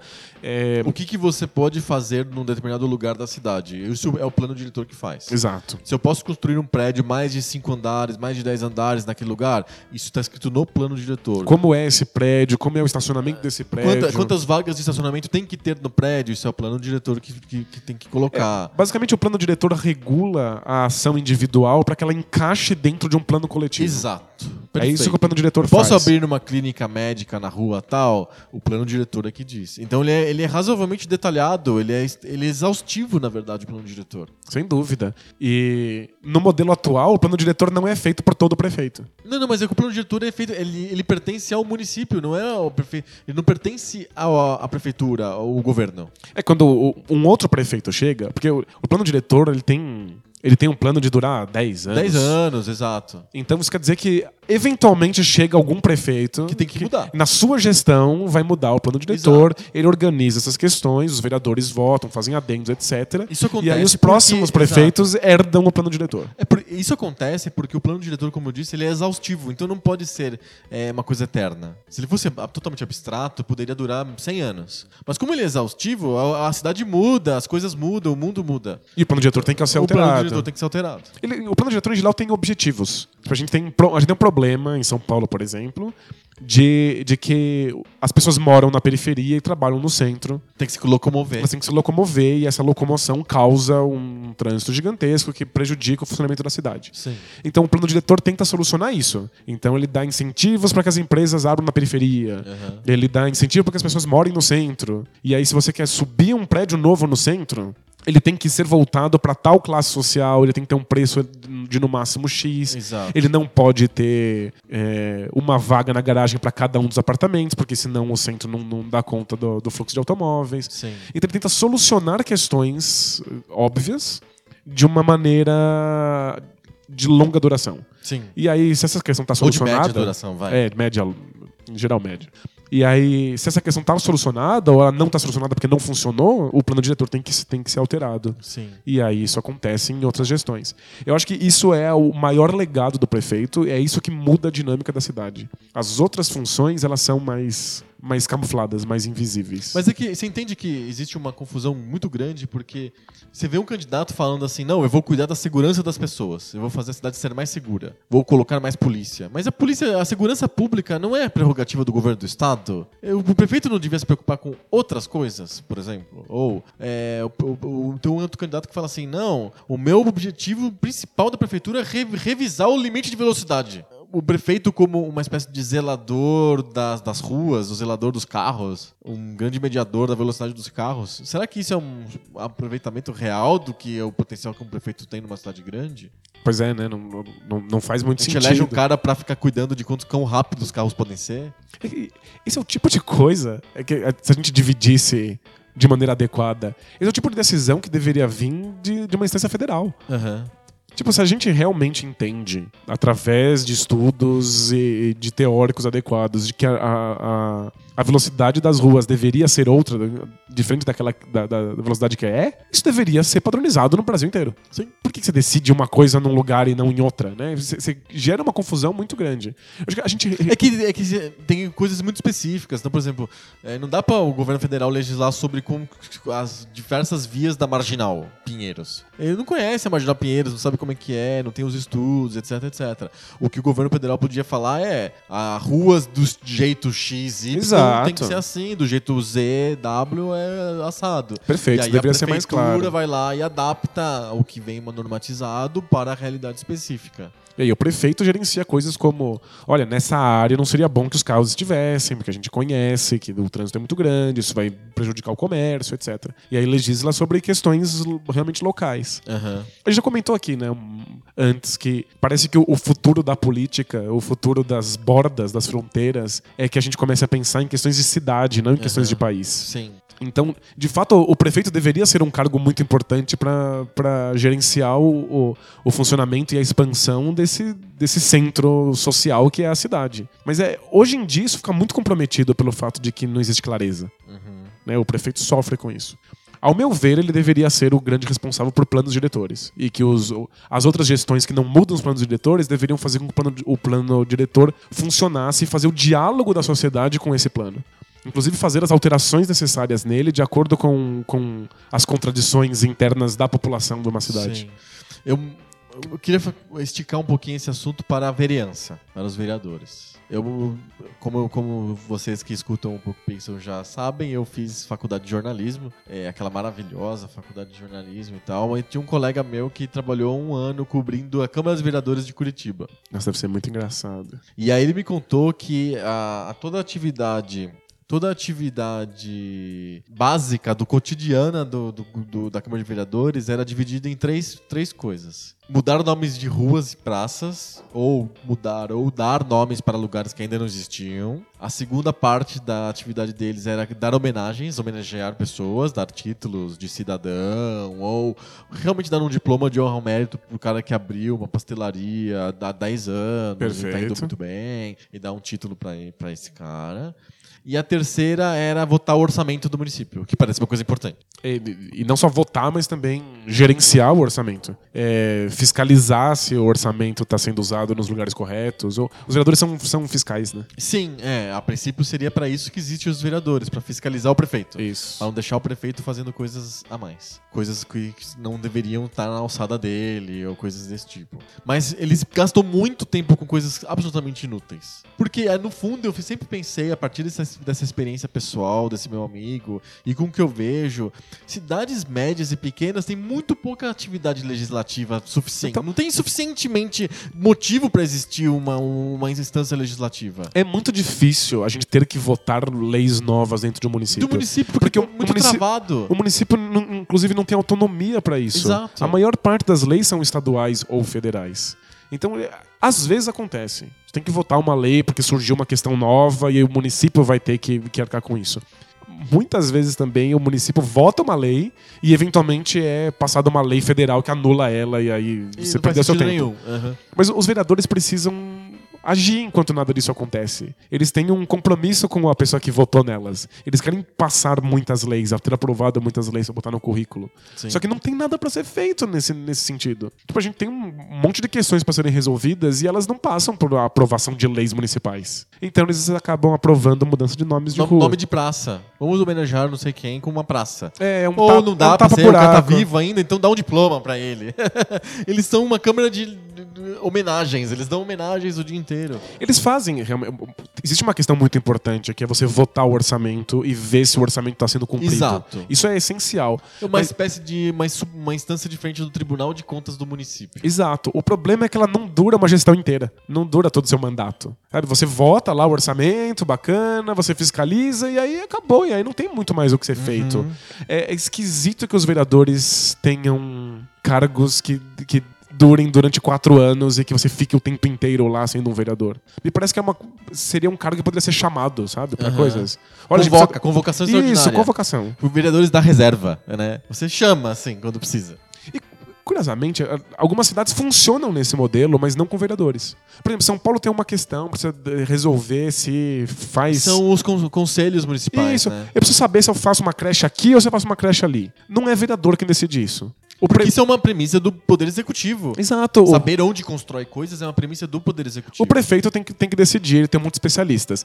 Para ter certeza de que não tem ninguém moscando, você simplesmente convoca a população. Você fala, olha, às nove da manhã, no lugar Votação tal. su- da subprefeitura X. Isso, as pessoas que moram ali vão, levantam a mão, faz democracia direta, que é uma coisa que a cidade permite que aconteça. Aham, Porque dá, é uma Dá cidade, pra fazer, e acho que é por isso que talvez o modelo político da cidade seja tão importante. né? Sim. Você vai lá, você escuta as pessoas, elas falam, elas têm microfone aberto, depois todo mundo vota, levanta a mão, e o prefeito, óbvio, tem a palavra final, ele decide se ele arca com, com com a decisão do povo ou não. Sim. Mas existe essa possibilidade de que você convoque as pessoas que compareçam.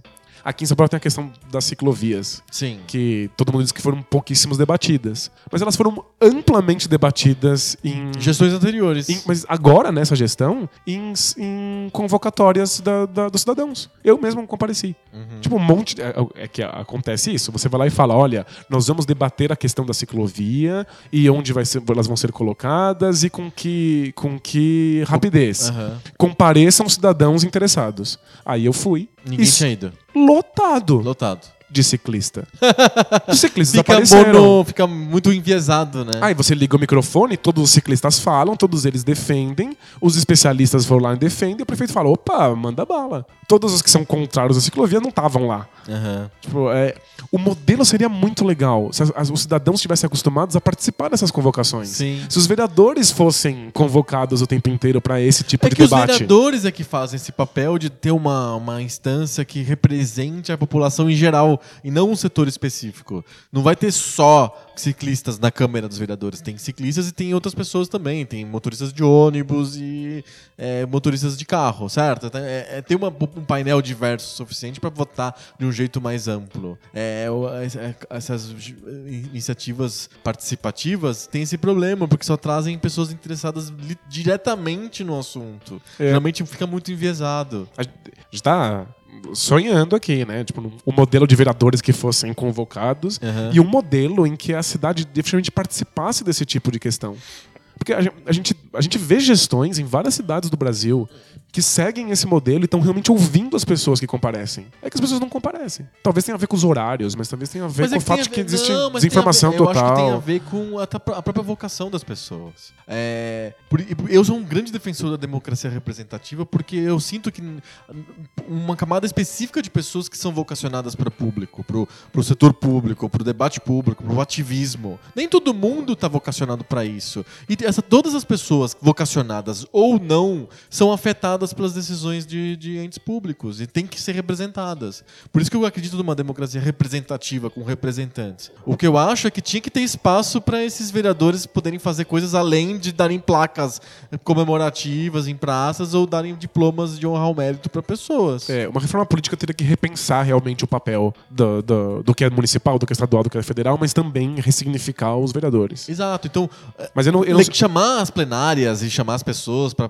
dar palpite acaba levando pra pessoas só muito ativistas, muito interessadas que darem, darem palpite. E não levou em consideração todo mundo. É que Então, Por isso que em- acaba aquele, aquele, aquela, aquele impasse de passou a ciclovia na minha porta, mas os ciclistas ficaram muito felizes, mas aí eu não consigo mais receber visita. E tipo, ninguém foi ouvido. Esse cara que reclama pra caramba depois aparece na reportagem do Estadão, ele não foi ouvido porque ele não, ele não tá vocacionado pro ativismo. Ele só percebeu o problema quando passou na frente da casa dele, sabe? Mas eu eu ainda tenho alguma esperança de uma democracia que seja mais direta e menos representativa em escalas muito pequenas. Sabe? O bairro vai lá e para aquele dia, porque todo mundo às sete da, da, da noite vai comparecer e participar da, Mas da, nem da- no da condomínio reunião. acontece isso. O, o prédio vai fazer uma reforma que nem tá acontecendo aqui em cima da nossa cabeça agora.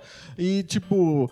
É, chama todo mundo e ninguém comparece. Então a gente precisaria de uma outra postura, um outro entendimento Nem todo do mundo que, tá do que isso vocacionado pra debater essas coisas, sabe? Eu, eu entendo. Tinha que ter pessoas que são vocacionadas representando todo mundo. Tinha que ter um modelo de, de, de maturidade política para os vereadores serem realmente eh, eh, representarem a sociedade civil de um jeito decente.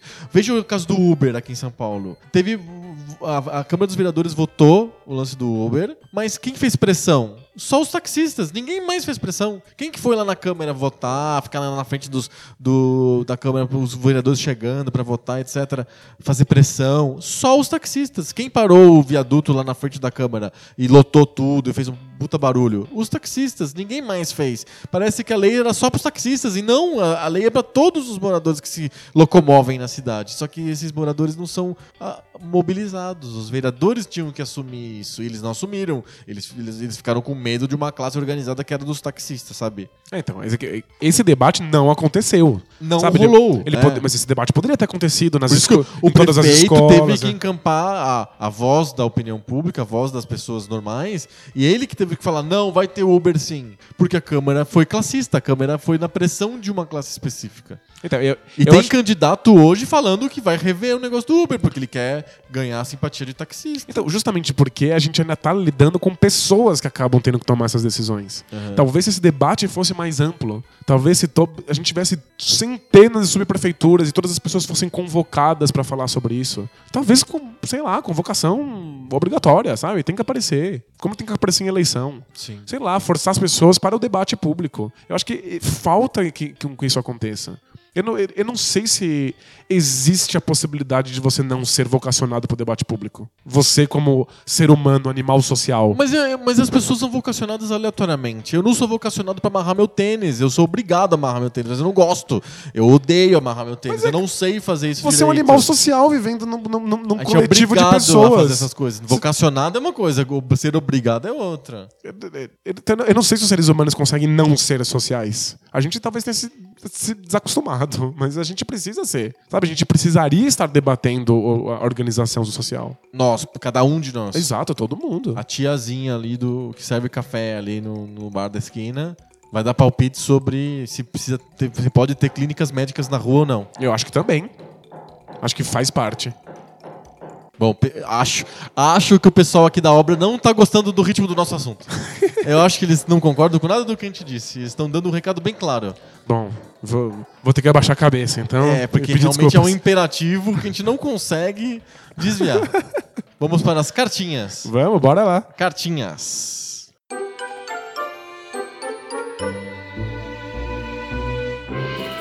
Cartinhas! Cartinha. Cartinhas! Cadê o pessoal que tava martelando a minha cabeça até um segundo atrás? Acho que foram tomar um café. Que é a magia da edição, é uma coisa incrível. o espaço-tempo sempre dando. eh, pregando essas peças na gente. O, o Poco Pixel inteiro acontece dentro de um buraco de minhoca.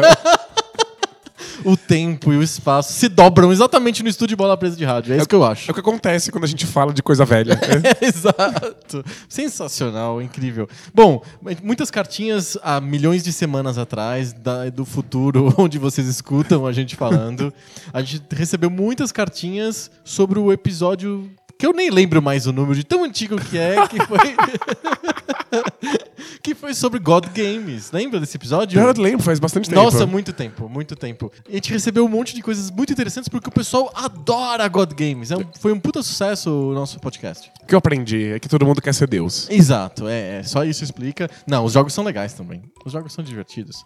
Olha só, lembretes que a gente recebeu por causa do episódio de God Games. O Daniel Segura e o João Marcos Brasnucci corrigiram a gente sobre o sandbox. Lembra que eu falei que sandbox é porque você pode fazer cocô xixi que nem um gato? Eles falaram que não, tem a ver com a caixa de areia das crianças, do, do parquinho. Então, Pois é. Então tá bom. Que, que o, onde o gato faz cocô, em inglês chama litterbox, não sandbox. Mas podia ser sandbox, é mais legal. É, acho que fica, fica no- ne- ne- nessa dimensão esquisita onde mora o Poco Pixel, fica o sandbox com essa explicação. Nessa dimensão do buraco de minhoca. Exato, onde o, o tempo faz a curva. A gente faz as regras aqui, é tipo como se fosse um jogo de videogame. Exatamente.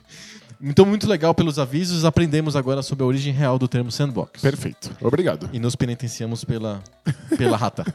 O Antenor Júnior e o Thiago SR recomendaram que a gente jogasse o City Skylines, que é o SimCity das novas gerações. É o SimCity atual, mega hiper poderoso, que, que atende recur- recursos e premissas de urbanismo real, não é só regras matemáticas que o cara coloca lá escondido atrás de casinhas e estradas e que está disponível na Steam. É maravilhoso, mas infelizmente eu ainda não tenho um computador da NASA. Exato, esse é o principal problema. Eu fui ver as especificações e todas elas exigem uma placa de vídeo gigante que eu não tenho como colocar no meu Maczinho, sabe? Tipo. Eu, de vez em quando eu vou lá só olhar as especificações quando eu, quando eu quero ficar triste e deprimido com a vida, sabe? Eu Mas volto sério, periodicamente. é. eu, eu queria muito jogar o City Skylines. Muito. Não, é, é- é espetacular. É, parece muito legal. Eu tenho um amigo muito viciado nisso. Ele comprou um computador Só pra isso. com as, as especificações que permitissem que ele, ele jogasse imprimiu isso. a página do Steam, foi na loja e falou: Eu quero um computador que roda isso. Eu ajudei, a gente ficou pesquisando na internet até conseguir um que rodasse o diacho do jogo. Meu Ele Deus. só, ele só joga isso e Futebol Manager.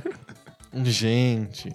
Bom, muito legal pela indicação. Estamos sedentos de vontade, precisamos de computadores. Mandem computadores para o Manda- pode mandar só a placa de vídeo também. O Bruno Leandro da Silva e o Matheus Cunha lembraram pra mim, principalmente pra mim, que existe sim um simulador de shopping center. Nossa. Chama Mall Tycoon. Que genial. Eu queria voltar no tempo pra jogar esse jogo na época. O Tycoon fez tudo, né? Tem tudo. Ele fez simulador de absolutamente qualquer coisa. Deve ter Tycoon supermercado.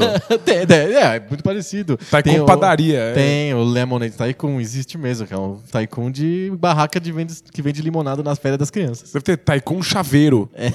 Deve, devia ter o Tycoon Tycoon, que é o, mostra como que é o, o ambiente da EA enquanto eles fazem um jogo de Tycoon. Que você acha? Mas por que, que você tem que voltar no tempo pra jogar o, Pra eu o sentir como que é na época, sem as- os entraves do, da idade avançada. Você acha que hoje em dia não deve segurar é, mais? não vou gostar mais. Mas na época eu devia achar o máximo. Ninguém nunca vai gostar disso em nenhuma época. É verdade. O, o Bruno e o Matheus falaram que existe o Morro Tycoon, mas que é meio. fedido. Chumbrega, é, É, imagina. Exato. Cartinhas de verdade agora, além das recomendações que a gente leu rapidamente. Primeira cartinha da Patrícia, que diz que ela nunca jogou SimCity, mas ela jogou muito Afterlife. E que a gente, ela fez uma mini resenha do Afterlife pra gente. É, É o jogo da LucasArts, que é vo- você tem que gerenciar o céu e o inferno ao mesmo tempo. É sensacional, mas é, é muito curioso que alguém tenha entrado na, na, na versão bizarra é, hipster e não tenha jogado Jogado Sin City. o Sin City, que é a coisa mais mainstream, assim. Você vira a esquina, você cai no Sin City, sabe? Exato. Ela falou que ela adorava esse jogo, tinha milhares de coisas divertidas pra ler, que textos escondidos, coisas escondidas pra resolver. Você tinha que ficar desenvolvendo as coisas, gerenciando duas estruturas diferentes ao mesmo tempo, cheio de sarcasmo e ironia, porque essa é a marca da LucasArts, né? A gente falou já sobre isso. Eles são engraçadinhos de um jeito Ela não sabia, mas a gente já feito, é. tinha falado sobre a LucasArts. A Patrícia não sabia, mas agora sabe que a gente fez um episódio sobre LucasArts. É verdade, é porque pra, pra eles não aconteceu, mas pra gente aconteceu. A gente aconteceu, e a gente não falou do Afterlife. Acho que, A gente ignorou esse jogo duas vezes. Olha Não, só acho, que acho- terrível. acho que A próxima a gente pede música. a gente não citou rapidinho? Hum, eu acho que não. Acho que tem, tem uma citação do tipo, olha, eles fizeram até um jogo de gerenciamento. É, pode ser, quem sabe? Acho Não que isso sei. aconteceu, é. É, é, é tudo tão confuso. Eu, não consigo lembrar dessas coisas. Muito bom, e e ela que termina dizendo que era um joguinho muito bem cuidado nos detalhes e a graça dele era isso. Mais uma característica do LucasArts. É tudo muito, muito bem cuidado. Exato. O, valor de produção, que é um termo que eu gosto de usar muito, é super foda na, impecável, na né? LucasArts. É verdade. Muito boa a lembrança. E o Cássio Guimarães mandou outra lembrança pra gente.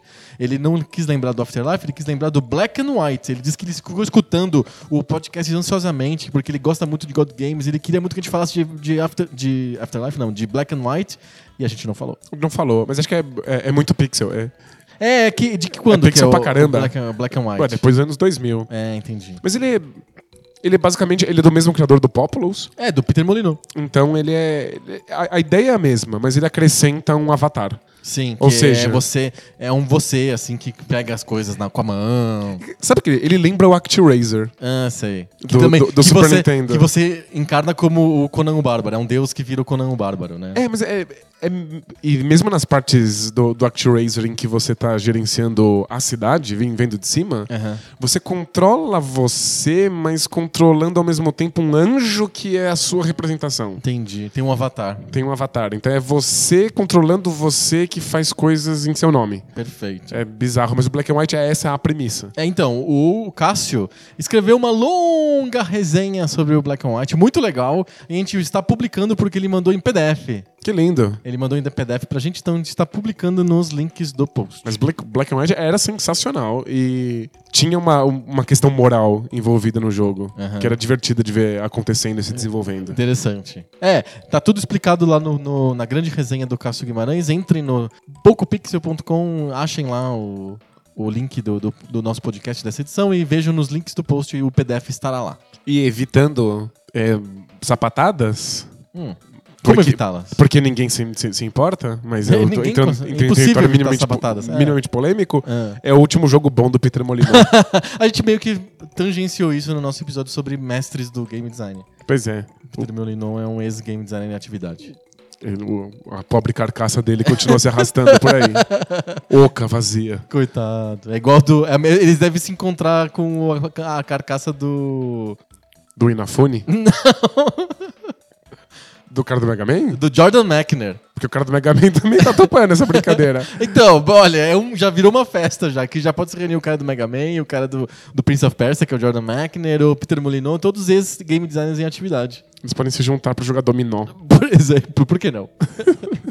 Fechamos? Fechamos? Muito bom! Esse é o penúltimo episódio da dobra do, do espaço-tempo. Então, semana que vem pra todo mundo, daqui a alguns poucos minutos pra gente. Semana que vem a gente volta com mais papo novo. Sobre o videogame velho. Valeu! Tchau! Alguém me salva desse buraco de minhoca.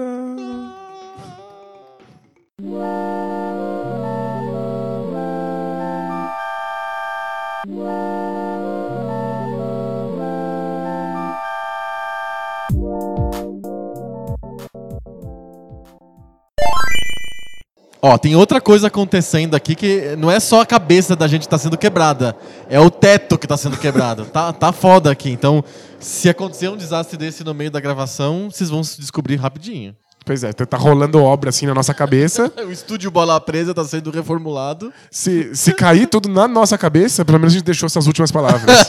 Aí dá muito irônico que seja o nome do episódio, seja Quebrando a Cabeça.